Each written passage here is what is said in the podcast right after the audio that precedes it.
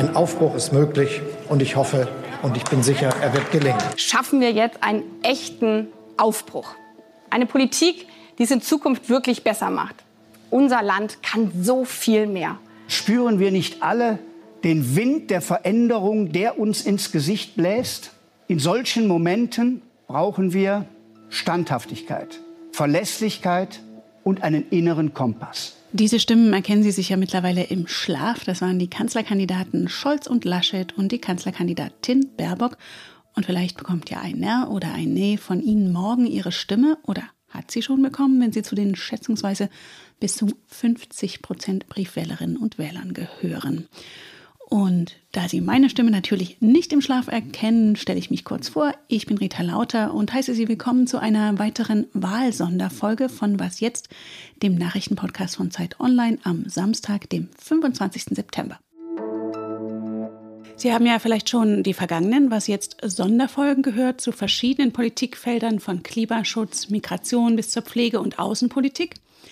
Und jetzt wird's wirklich ernst. Morgen können Sie Ihre Stimme abgeben und vielleicht sind Sie schon entschieden, vielleicht gehören Sie aber auch zu den etwa 16 Prozent, die sich erst spät, vielleicht erst im Wahllokal ein Herz fassen. Und vielleicht haben Sie ja Lust, den Wahlkampf nochmal mit uns ein bisschen Revue passieren zu lassen. Wir wollen aber auch darauf schauen, was wohl nach der Wahl auf uns zukommt, denn es sieht ja so aus, als könnte es erstmals ein Dreierbündnis im Bund geben. Was heißt das für die künftigen Entscheidungsfindungen und für die Stabilität im Land?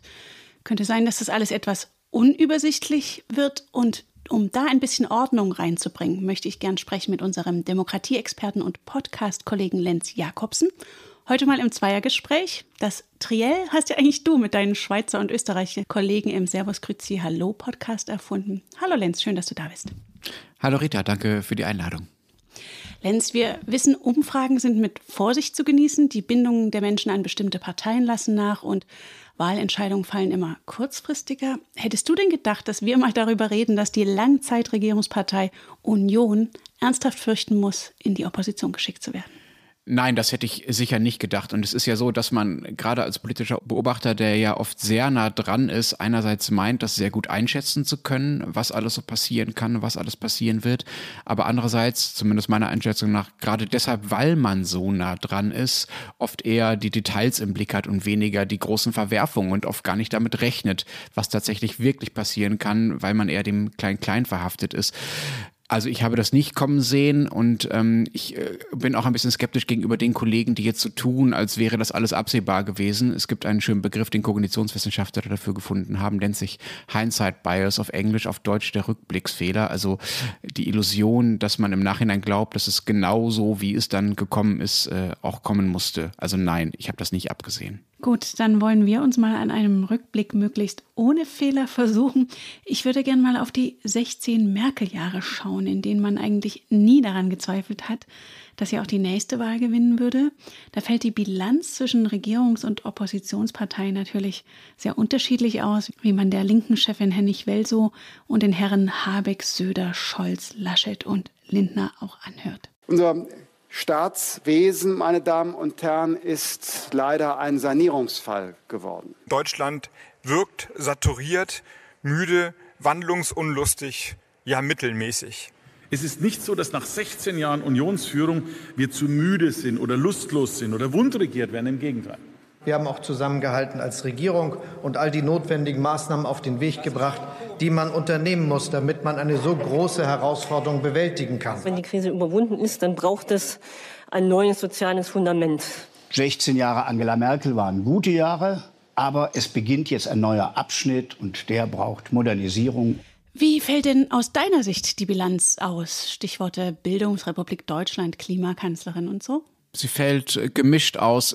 Da würde ich jetzt, glaube ich, gar nicht auf die einzelnen Themen im Detail eingehen, weil wir damit wahrscheinlich einen extra Podcast äh, füllen konnten, was genau in welchem Themenbereich passiert ist. Aber man kann, glaube ich, generell sagen, dass es in den Merkel-Jahren einen Trade-off gab, den es eigentlich immer gibt zwischen äh, politisch-gesellschaftlicher Stabilität auf der einen Seite und großen Reformen in einzelnen Politikbereichen auf der anderen Seite.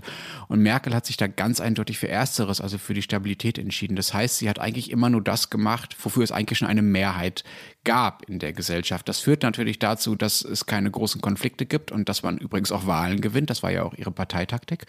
Es führt aber natürlich auch dazu, dass Politik diese Führungsaufgabe auch mal voranzugehen und auch mal Dinge zu machen, die vielleicht unpopulär sind, in ihrer Zeit und unter ihrer Regierung eher weniger wahrgenommen hat. Und deshalb sind natürlich Dinge liegen geblieben, deren Schmerz erst mit der Zeit größer geworden ist, wo man schon früher hätte gegensteuern können, was sie nicht getan hat. Das gilt sowohl für Klima als auch für Bildung. Ich glaube, da hast du schon zwei sehr treffende Beispiele genannt.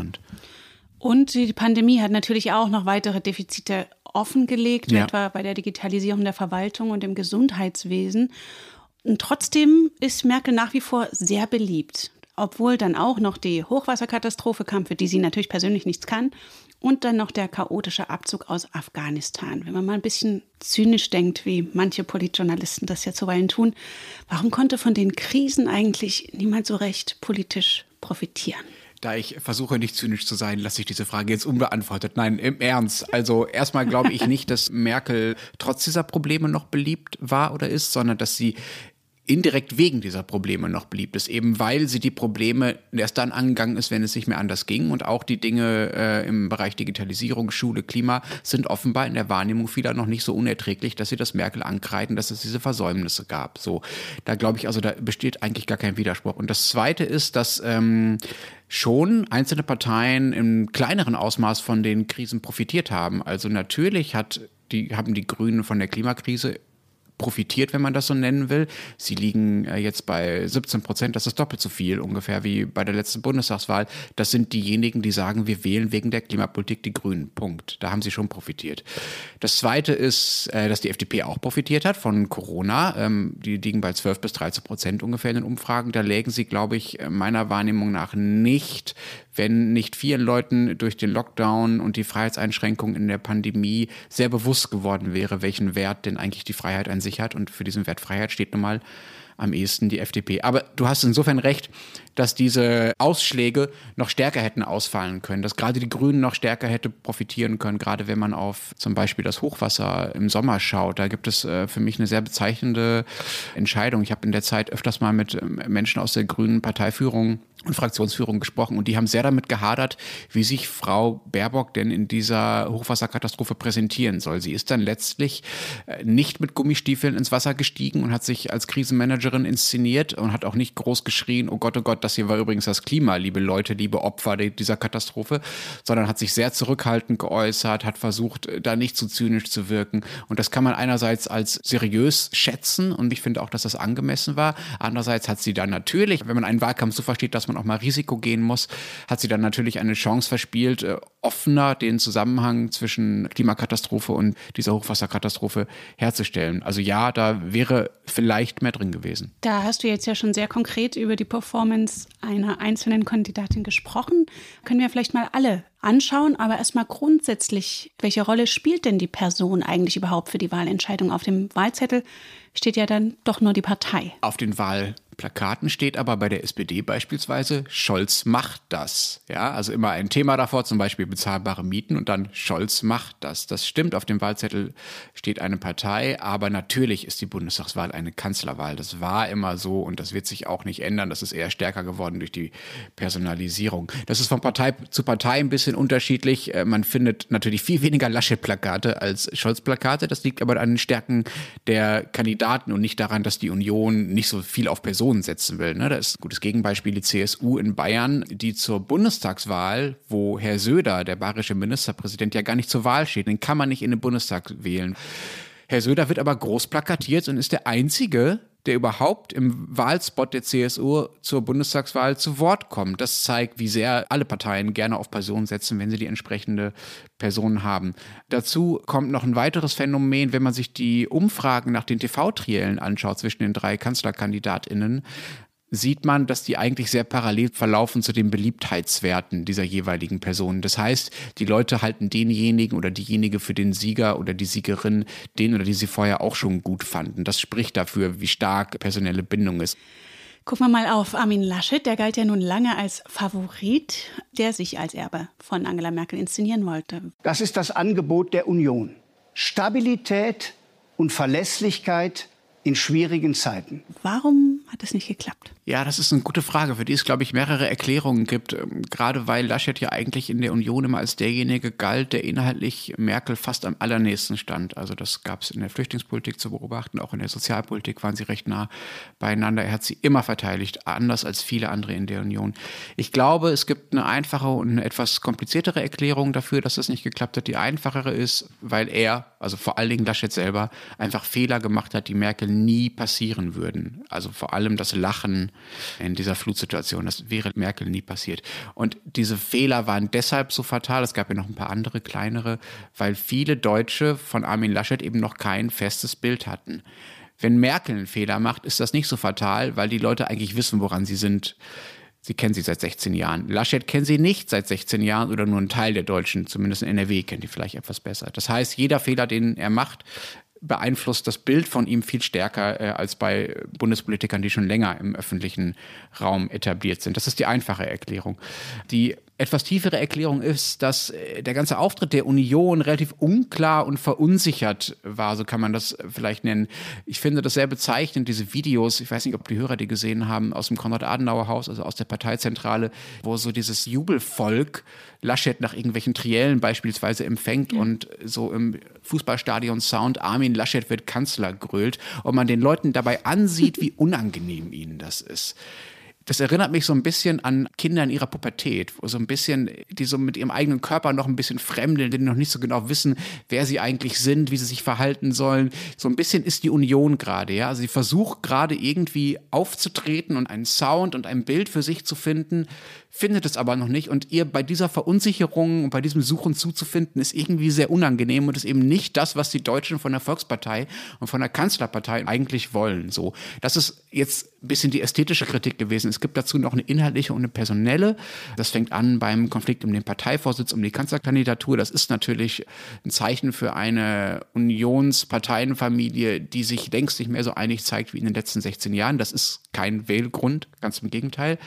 Da geht es aber auch um inhaltliche Fragen, wie um die Fragen, was eigentlich mit der Steuer passieren soll, ob die nun hoch oder runter soll. Da gab es widersprüchliche Aussagen im Wahlkampf, wie man sich zu einem Hans-Georg Maaßen verhalten will, der für die Union kandidiert. Das sind alles offene Fragen, die äh, durch Merkel in gewisser Weise äh, verdeckt wurden, wobei man vorsichtig sein muss, das ist jetzt nicht ungewöhnlich. Ich würde das der Union nicht als kompletten Fehler auslegen. Das ist in vielen solchen Situationen so. Das war nach der Regierungszeit von Kohl, die ja ähnlich lang war, auch so in der Union. Und selbst die SPD nach Schröder brauchte einige Zeit, um sich erstmal wieder zu finden. Ursprünglich hatte die Union ja die Grünen als Hauptkonkurrenz um das Kanzleramt ausgemacht. Wir haben jetzt gerade schon darüber gesprochen, wie sich Annalena Baerbock so verkauft hat im Wahlkampf. Ich möchte mit meiner Kandidatur ein Angebot machen für die gesamte Gesellschaft. Als Einladung, unser vielfältiges, starkes, reiches Land in eine gute Zukunft zu führen die führte immerhin zwischendurch die Umfragen an. Woran lag es jetzt bei ihr, außer dem Agieren in der Hochwasserkatastrophe womöglich? Ich bin da sehr vorsichtig, da eine definitive Aussage zuzutreffen, genau wegen dieses Rückblicksfehler, von dem wir äh, am Anfang gesprochen haben. Ich bin mir nicht sicher, ob alle Fehler, die sie gemacht hat, wirklich so fatal waren, aber in der Summe waren sie es offenbar zumindest. Sie ist jetzt, wo sie ja offenbar nicht mehr ums Kanzleramt mit im Rennen ist, ist sie irgendwie befreiter. Sie ist wieder die Angreiferin. Dieses Kanzlerhafte lag ihr im Wahlkampf offenbar nicht. Das war ja das erste Mal, dass die Grünen tatsächlich versucht haben, als Regierungschefs, als potenzielle einen Wahlkampf zu führen. Ich glaube, dass sie nicht deshalb die ungeeignete Kandidatin war, weil sie zu wenig wusste. Ganz im Gegenteil. Sie kennt sich ja sehr, sehr gut aus in ihren Themen. Und ich glaube auch ehrlich gesagt nicht, dass es der Hauptgrund war, dass sie eine Frau ist. Es gibt zwar Studien, die darauf hinweisen, dass Frauen, die offensiv und selbstbewusst auftreten, wie Baerbock das ja zu Recht getan hat und weiterhin tut, im Gegenzug als weniger kompetent angesehen werden. Eine irrer und natürlich völlig chauvinistischer Effekt, der aber äh, wissenschaftlich belegt ist. Das hat natürlich Baerbock geschadet im Wahlkampf und das ist etwas, worüber, sagen wir mal, eher die Gesellschaft reflektieren muss, als sie selber als Kandidatin. Aber ich glaube nicht, dass das entscheidend war. Ich glaube, das Entscheidende war, dass sie einfach nicht die richtige Kandidatin war, um das zu verkörpern, was die Grünen ja verkörpern wollten, nämlich dieses wir Grünen sind die neue Normalität. Wir sind eigentlich die neue Volkspartei. Das funktioniert halt nicht wenn man dann nicht so diese fluffige, angenehme, überwölbende Erzählung dazu liefern kann. Und das konnte Baerbock offenbar nicht. Robert Habeck hat mal auf die Frage, was für einen Arbeitsstil Baerbock eigentlich habe, gesagt, sie sei akribisch, fordernd und meinungsstark. Das ist sicherlich eine gute Kombination an Qualitäten für eine Politikerin, aber es ist vielleicht nicht die richtige Kombination an Qualitäten, um auch nur 30 bis 25 Prozent der Wählerinnen und Wählern das Gefühl zu geben, dass man bei ihnen gut aufgehoben sei und dass man von ihr in gewisser Weise verschont würde. Das ist ja so ein bisschen der Anspruch, den viele Deutsche zumindest an die großen Parteien haben. Also da ist sie einfach nicht so gut darin, den Wählern ein gutes Gefühl zu geben. Dazu kommt, dass sie halt gerade dann, wenn es persönlich wurde, zum Beispiel bei den Geschichten um die Fehler in ihrem Buch und ihrem Lebenslauf, wenn sie danach gefragt wurde, oft so ich weiß nicht, wie dir das ging, aber mir ging es so, äh, oft so gezwungen gewirkt hat in dem, was sie mhm. gesagt hat, so floskelhaft. Man hat gemerkt, sie hat sich vorgenommen, genau das zu sagen und sich dabei keine Regung anmerken zu lassen, aber man hat gleichzeitig ein bisschen Mitleid mit ihr. Vielleicht ist das nicht das, was Leute im Kanzleramt als menschliche Qualität sehen wollen. Vielleicht wollen sie da eher diese unglaubliche Abgezocktheit sehen, mit der Olaf Scholz auf die ganzen Vorwürfe, die es gegen ihn ja auch gibt und die teilweise viel handfester sind, also Warburg Bank, Wirecard und so weiter, wie Olaf Scholz darauf reagiert hat. Das scheint irgendwie kanzlerhafter zu sein oder als kanzlerhafter zu gelten in Deutschland. Ja, ich erinnere mich an Baerbocks Satz, dass sich keiner mehr über diese Fehler ärgert als sie selbst und diesen Satz musste sie leider sehr oft wiederholen. Und genau, du hast gerade schon Scholz angesprochen, im Moment sieht es ja so aus, als könnte er der lachende Dritte werden. Dafür möchte ich der nächste Bundeskanzler sein und Ihnen dienen. Hat er sich am glaubwürdigsten als Merkel-Erbe inszeniert? Das hat er ganz sicher. Er hat ja sogar die Raute gezeigt, damals auf dem Cover des SZ-Magazins. Man darf aber auch nicht übersehen, Scholz war immer schon sehr beliebt. Er hat in Hamburg einen Wahlkampf gewonnen für die SPD. Die SPD hat zumindest in der Zeit, in der er diesen Wahlkampf gewonnen hat, nicht allzu viele Wahlkämpfe gewonnen. Und er ist von allen großen Parteien, also vor allen Dingen im Vergleich zu Grünen, und Union der einzige Spitzenkandidat, der auf Außenwirkung gecastet wurde. Das heißt, der ist nicht derjenige, der unbedingt den parteiinternen Bedürfnissen am meisten entspricht. Das sieht man ja daran, dass als Vorsitzende völlig andere Charaktere und auch inhaltlich anders positionierte Menschen gewählt wurden, nämlich Norbert Walter Borjans und Saskia Esken. Aber Scholz ist jetzt Kanzlerkandidat geworden, weil die SPD sich getraut hat, darauf zu setzen, dass Scholz nach außen mehr Wähler anzieht, die vielleicht keine typischen SPD-Mitglieder sind die aber der SPD vielleicht über die 20 Prozent und vielleicht sogar ins äh, Kanzleramt helfen. Also das ist schon der entscheidende Unterschied, würde ich sagen. Und er führt natürlich inhaltlich vieles fort von dem, was Merkel begonnen hat. Aber ich glaube, wichtiger als dieses Inhaltliche ist dieser Gestus des, ja, ja, ich mache das schon. Streitet ihr euch mal, ich bin hier und mache die Arbeit. Dass Armin Laschet das nicht passt, hat man ja auch in den Triellen gesehen, gerade im zweiten, wo er wirklich sehr angriffslustig war und auch im Bundestag. Bei aller Liebe, sehr verehrter Herr Scholz, man kann nicht mit der Raute durch die Gegend laufen und reden wie Saskia Esken. Das passt einfach nicht zusammen. Aber abgesehen davon, wie man es findet, die SPD-Vorsitzende Saskia Esken ständig zu dämonisieren, wäre es nicht eigentlich folgerichtig, dass der SPD-Kanzlerkandidat Scholz das Merkel-Erbe beansprucht? so wie Merkel die Union sozialdemokratisiert hat, wenn man mal an Mindestlohn, Mietpreisbremse oder Grundrente denkt?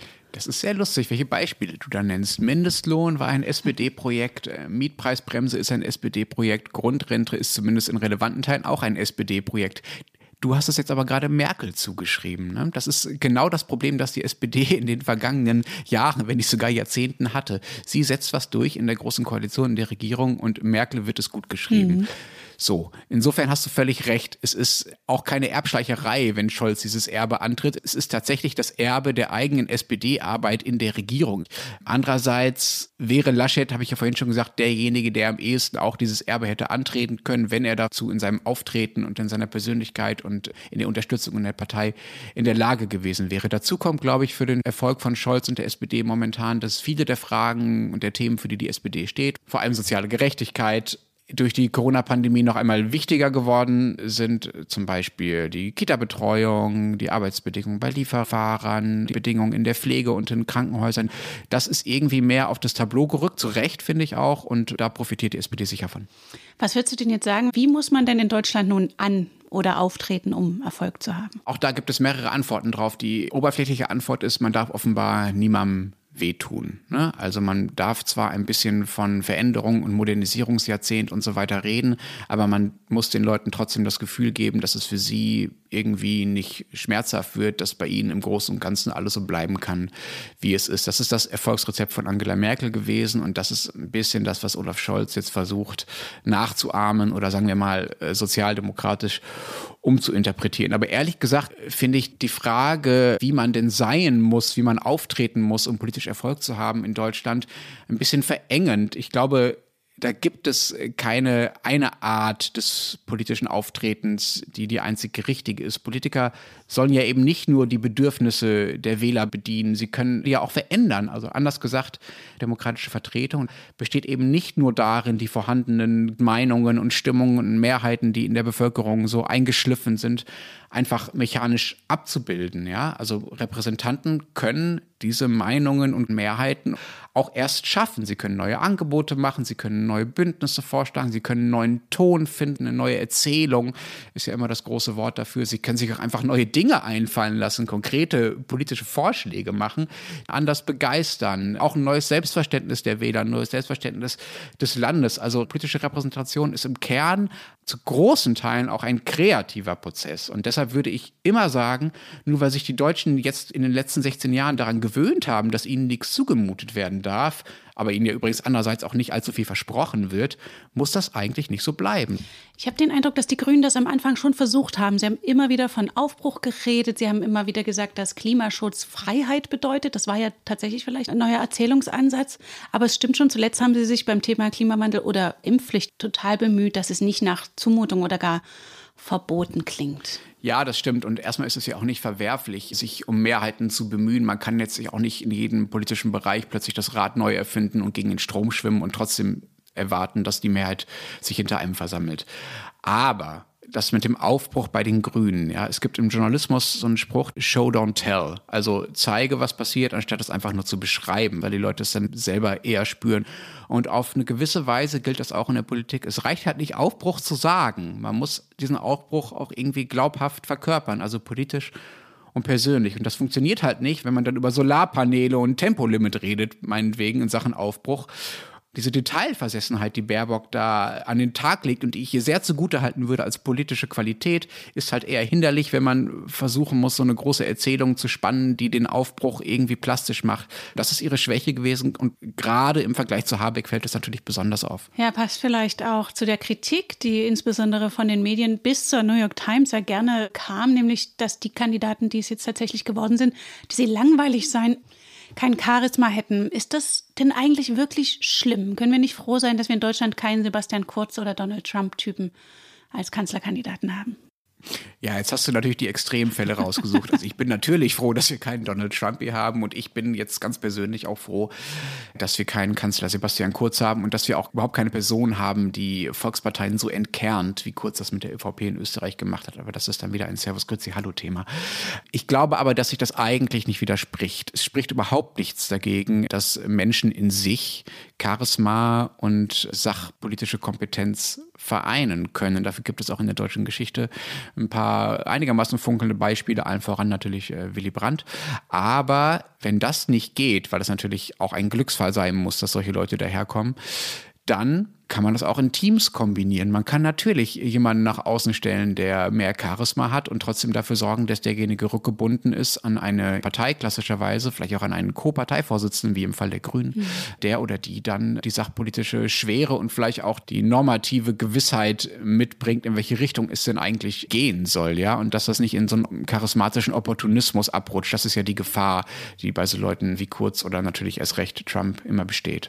Ja, und umgekehrt kann man sagen, Politik besteht nun mal aus Detailarbeit und langwierigen Prozessen und vielleicht traut man das eher Menschen vom Kaliber Scholz zu? Genau, das ist der Status quo. Die Leute wollen in Ruhe gelassen werden. Ich spitze jetzt mal ein bisschen zu. Mhm. Es gibt dazu auch Studien von einem Forschungsinstitut aus Köln, Rheingold, die machen so tiefen Interviews mit Wählern und die kommen zum Schluss, die Wähler wollen sich gerade ins Schneckenhaus zurückziehen, so formulieren die das. Und da können sie natürlich Scholz dann die Arbeit draußen außerhalb des Schneckenhauses ganz gut überlassen, weil er das schon seit Jahren macht und er irgendwie ausstrahlt, dass er das auch weiterhin kann. Das ist eine sehr strikte Arbeitsteilung zwischen Bürger und Politiker, die jetzt nicht so gut zu dem passt, was man sich eigentlich modernerweise so an Basisdemokratie, Mitbestimmung, Bürgerbeteiligung vorstellt. Da gibt es so zwei unterschiedliche Dynamiken die nicht so wirklich zusammenpassen. Ich würde aber auch sagen, dieser Rückzug ins Schneckenhaus ist nach Corona in gewisser Weise verständlich. Es ist halt auch eine Folge der Gewöhnung durch 16 Jahre Merkel. Darüber haben wir halt ja auch vorher schon gesprochen. Ja, richten wir mal den Blick nach vorn, raus aus dem Schneckenhaus, zumindest für die beteiligten Politikerinnen und Politiker. Es stehen diesmal mehr ungewöhnliche Bündnisse im Raum. Erstmals könnte es in Deutschland ein Dreierbündnis auf Bundesebene geben. Und wenn es nur darum geht, den Plan von Markus Söder zu verhindern, den er im Frühjahr ausgerufen hat. Unser klares Ziel ist, dass gegen die Union keine Führung einer deutschen Bundesregierung gebildet werden kann. Wäre das eigentlich so schlimm? An der GroKo aus Union und SPD hatten ja viele kritisiert, dass man so die Ränder stärken würde und keine Konflikte mehr ausdiskutiere. Und dann heißt es aber auch immer wieder, Stabilität muss her, bloß keine Polarisierung. Es gibt ja für beide extreme Vorbilder. Das eine wäre das Mehrheitswahlsystem, wie es es in Frankreich und den USA gibt, also wo immer nur einer von beiden gewinnen kann. So vereinfache ich das jetzt mal. Das führt vom Prinzip her immer zu einer Polarisierung, weil es eigentlich ein Zwei-Parteien-System zum Beispiel in den USA gibt und dann hat man einfach zwei Gegenspieler. Das hat den Vorteil, dass man Dinge schneller umbauen kann, zumindest wenn, um in den USA zu bleiben, der Kongress auch noch zur jeweiligen Partei gehört, der Mehrheit nach. Es hat aber den Nachteil, dass im Zweifelsfall die gesellschaftlichen Konflikte stärker sind, weil ja jeweils knapp die Hälfte der Bevölkerung dann eben nicht repräsentiert ist in der Regierung. Das andere Extrem sind Länder wie Belgien, die haben seit längerem so viele Parteien, um die 20 Prozent im Parlament, dass es nur sehr breite Bündnisse über ideologische Gräben hinweg geben kann, die ja dann wiederum als Regierung nicht sehr stabil sind, weil man ja andauernd Punkte hat, in denen man sich eigentlich inhaltlich überhaupt nicht einig ist. Das ist viel behäbiger, aber es führt halt auch zu weniger drastischen Umschwüngen. Deutschland war da lange auf einem Mittelweg durch diese Parteienbündnisse, die es bei uns gab und auch durch die Wechsel alle vier Jahre, die es oft gab. So, nun haben wir das Problem, wenn es ein Dreierbündnis über den Graben hinweg gibt, sei es Ampel, sei es Jamaika, also der Graben, der zwischen dem bürgerlichen und dem linken Lager grob gesagt verläuft, dann werden die Widersprüche im Parlament dann weniger sichtbar, weil diejenigen, die in der Regierung eine andere Meinung haben, ja in der Regierung sind und dann mitstimmen und nicht mehr laut sagen können, dass sie dagegen sind. Das ist ein Repräsentationsproblem.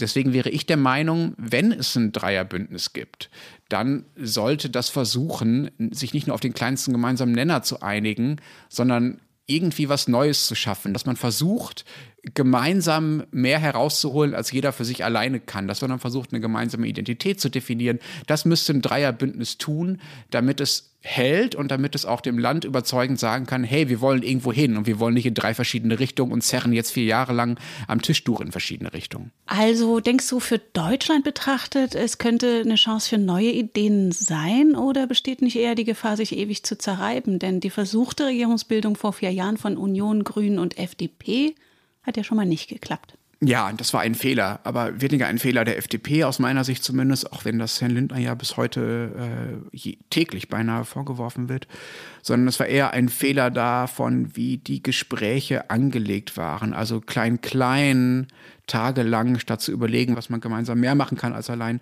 Das muss diesmal anders werden und ich glaube, gerade an der Ampel ginge das auch. Es gibt mittlerweile habituell, aber auch inhaltlich in vielen Punkten eine Annäherung zwischen gerade den Parteispitzen von Grünen und FDP, die das, glaube ich, möglich macht. Es gibt auch in beiden Bereichen Stammwähler, die das wiederum erschweren, aber das Gute ist ja, dass wir nur alle vier Jahre wählen können. Das ist in vielerlei Hinsicht schlecht, finde ich. Aber in dieser Hinsicht ist es gut, weil dann so ein Bündnis sich auch mal was trauen kann und vier Jahre Zeit hat, zu beweisen, dass es das Risiko wert war und nicht alles sofort auseinanderfliegt, wenn die FDP vielleicht doch einer Steuererhöhung um 0,1 Prozent zustimmt. Du hast jetzt gerade schon gesprochen, wie sich Grüne und FDP da schon unauffällig aneinander annähern. Würdest du denn sagen, dass die beiden dann die eigentlichen Kanzlermacher werden? Ja, das sind sie ziemlich sicher. Ich rechne nicht mit Rot-Rot-Grün. Es gibt auch Überlegungen übrigens, ähm, das ist aber noch sehr unter der Oberfläche und kann auch sein, dass es dazu nie kommt, dass erst diese beiden Parteien nach dem Wahlabend miteinander reden und schauen, wo die Gemeinsamkeiten liegen und dann den möglichen Dritten, also SPD oder Union, also die jeweilige Kanzlerpartei, erst dazu holen. Das heißt, da ist dann fast egal, ob Scholz oder Laschet auf Platz 1 oder 2 landen, sondern die beiden Kleinen bitten dann zu Gesprächen? Das deuten sie ja auch schon an. Also Christian Lindner sagt ja immer wieder, es ist gar nicht so entscheidend, wer Erster wird. Die paar Prozentpunkte machen dann auch nicht so viel aus. Und er hat ja in gewisser Weise recht. Ein Kanzlerkandidat, der 20 oder 25 Prozent kriegt, ist halt auch von 75 Prozent der Wähler nicht gewählt. Das ist kein automatischer Regierungsauftrag. Wenn man jetzt mal ganz konkret auf Politik guckt, was könnten denn die ersten Amtshandlungen sein, die da jetzt Grüne und FDP befördern würden? Ist natürlich Spekulation. Ich glaube, es gibt ein paar Bereiche, in denen man sich gegenseitig äh, ganz gut Beinfreiheit lassen könnte. Also die Grünen könnten in der Klimapolitik mit Sicherheit alles machen, was zumindest nicht allzu viel Geld kostet. Es wird mit Sicherheit, wenn Grüne und FDP gemeinsam in der Regierung sitzen, irgendeine Art Klimasofortprogramm geben. Darauf würde ich wetten. Und ich würde auch mit einer Art, das wäre dann die FDP-Entsprechung dazu, Entbürokratisierungs- oder Entlastungssofortprogramm für die Wirtschaft wetten. Und wenn wir jetzt nochmal eine Alternative andenken, manche haben ja auch eine Minderheitsregierung ins Gespräch gebracht. Die regierenden Parteien müssten sich dann für jedes Projekt einen Partner aus der Opposition suchen der das eben auch mit unterstützt. Aus der Wissenschaft wird ja durchaus dafür geworben, etwa von Michael Koos, Politikwissenschaftler der Uni Lüneburg. Es ist nicht, äh, wenn Sie so wollen, jede Partei für alles verantwortlich. Und deswegen, denke ich, würde dieser Vorwurf des Umfallens ins Leere laufen. Und das wäre der Vorteil. Was hältst du denn von der Idee? Ich finde das eine attraktive Idee und ich sehe das wie Herr Koos, ich halte das für zu Unrecht tabuisiert in Deutschland. Es gibt übrigens ganz interessante Studien und Zahlen, die aber noch nicht veröffentlicht sind, soweit ich weiß, vom Forschungsinstitut Allensbach, die belegen, dass das Wort Minderheitsregierung natürlich total unbeliebt in Deutschland ist, weil es so nach Instabilität klingt. Aber wenn man das anders nennt und von flexiblen Mehrheiten in der Regierung spricht, dann ist es eigentlich recht beliebt. Also man muss das nicht gleich Framing nennen, aber es kommt auch sehr darauf an, wie man die Dinge benennt, wie die Leute sie so finden. Ich glaube, dass es Zeit dafür wäre, es zumindest zu probieren. Ich glaube aber auch, dass sich noch niemand trauen wird bei dieser Wahl. Aber eigentlich wäre es auf eine gewisse Art zeitgemäßer als Zweierbündnisse, insbesondere eine große Koalition. Denn alte Koalitionen in so einem Parteiensystem, das sich entlang der klassischen Verteilungsfrage, also wer kriegt mehr, wer kriegt weniger, oben oder unten und so weiter, sortiert, sind eigentlich dysfunktional in einer Welt, in der es längst vielen um neue Konflikte geht. Zwischen offen und geschlossen, ja, zwischen denjenigen, die mehr internationale Kooperation und Globalisierung wollen und denjenigen, die mehr um ihre Scholle und ihre Heimat fürchten. Das sind zumindest, auch das sagen ja Wissenschaftler, eher die großen Konfliktlinien. Und das lässt sich viel leichter durch flexible Regierungsmehrheiten abbilden, als mit äh, starren Koalitionen im alten Parteiensystem. Wagst du denn nun eine Prognose, welche Parteien am Ende in die Bundesregierung einziehen werden? Du hast es ja eigentlich schon ein bisschen angedeutet. Ja, ich glaube, dass es sich doch zwischen einer Ampel, also zwischen SPD, Grüne, FDP und zwischen Jamaika, also Union, Grüne, FDP entscheiden wird. Wenn das beides nicht klappen sollte, weil die Hürden, die vorher aufgebaut wurden, insbesondere von der FDP, äh, zu hoch sind oder die Parteien zu viel Angst haben, da was zu riskieren, dann habe ich so ein Worst-Case-Szenario im Hinterkopf, auf das ich im äh, März diesen Jahres mal 20 Euro gesetzt habe und das ist GroKo an Ostern nächsten Jahres. Also das vermeintliche Schreckgespenst Rot-Rot-Grün, das die Union die ganze Zeit an die Wand malt, selbst Bundeskanzlerin Merkel im Bundestag. Entweder eine Regierung, die mit SPD und Grünen die Unterstützung der Linkspartei in Kauf nimmt, zumindest sie nicht ausschließt, oder,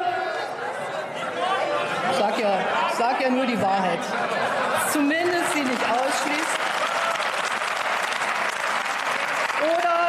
von CDU und CSU und Armin Laschet als Bundeskanzler geführte Bundesregierung. Eine Bundesregierung, die mit Maß und Mitte unser Land in die Zukunft führt hältst du dann also sowieso nicht für realistisch? Wenn Olaf Scholz tatsächlich die Wahl gewinnt für die SPD, dann wird es keine Koalitionsentscheidung gegen seinen Willen geben. Und Olaf Scholz ist wahrscheinlich der Letzte in der SPD, der irgendwie mit der Linkspartei zusammenarbeiten kann oder will. Das spricht dagegen. Dagegen spricht außerdem, dass die Grünen das in der Spitze eigentlich auch nicht wollen. Da gibt es viele Spitzenpolitiker, die sogar eher Richtung Union tendieren als Richtung Linkspartei. Trotzdem müssen sie das sondieren, einfach weil an der Basis der jeweiligen Partei es Leute gibt, die das definitiv wollen, also ein Rot-Rot-Grün-Bündnis. Und übrigens auch die Linken selbst sind so nah an der 5-Prozent-Hürde seit Jahren, auch dieses Mal wieder, dass sie als kleinster Partner in der Regierungskoalition mit den ja immer noch eigentlich total verhassten Sozialdemokraten ihre Existenz im Bundestag riskieren würden. Auch die müssten über eine sehr hohe Hürde springen. Ich halte das für unrealistisch. Also wir haben jetzt ganz viele Möglichkeiten besprochen. Was würdest du sagen? Ist es bei dieser Bundestagswahl so spannend wie die letzten 15 Jahre nicht? Ja, mindestens. Also wir sind ja jetzt beide noch nicht so alt, dass wir die Ostpolitik vom Brand als Wähler mitbekommen hätten oder gar als Journalisten. Ich kann mich an keine Wahl erinnern, die so wichtig war, auch wie diese Wahl. Und du wirst es natürlich auch weiter für Zeit Online einordnen. Wir sind jedenfalls alle mega gespannt, was da nun morgen passiert. Danke dir, Lenz. Danke dir, Rita. Vielleicht haben Ihnen unsere Wahlchecks und auch diese Sendung bei der Wahlentscheidung ja geholfen. Wäre jedenfalls toll, wenn Sie wählen gehen und wir von Was jetzt werden die Wahl natürlich auch weiter für Sie verfolgen. Morgen gibt es gegen 19 Uhr eine Sonderfolge mit einer ersten Analyse des Politikwissenschaftlers Michael Koos, den Sie vorhin schon kurz gehört haben.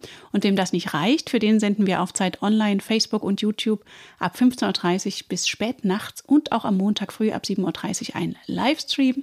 Wir präsentieren natürlich die aktuellen Zahlen, befragen Wissenschaftlerinnen, Politiker und Journalistinnen. Und wir freuen uns sehr, wenn Sie dabei sind. Und natürlich freuen wir uns wie immer auch über Post an wasjetzt.zeit.de. Ich bin Rita Lauter. Danke fürs Zuhören und wenn Sie mögen, bis morgen im Livestream.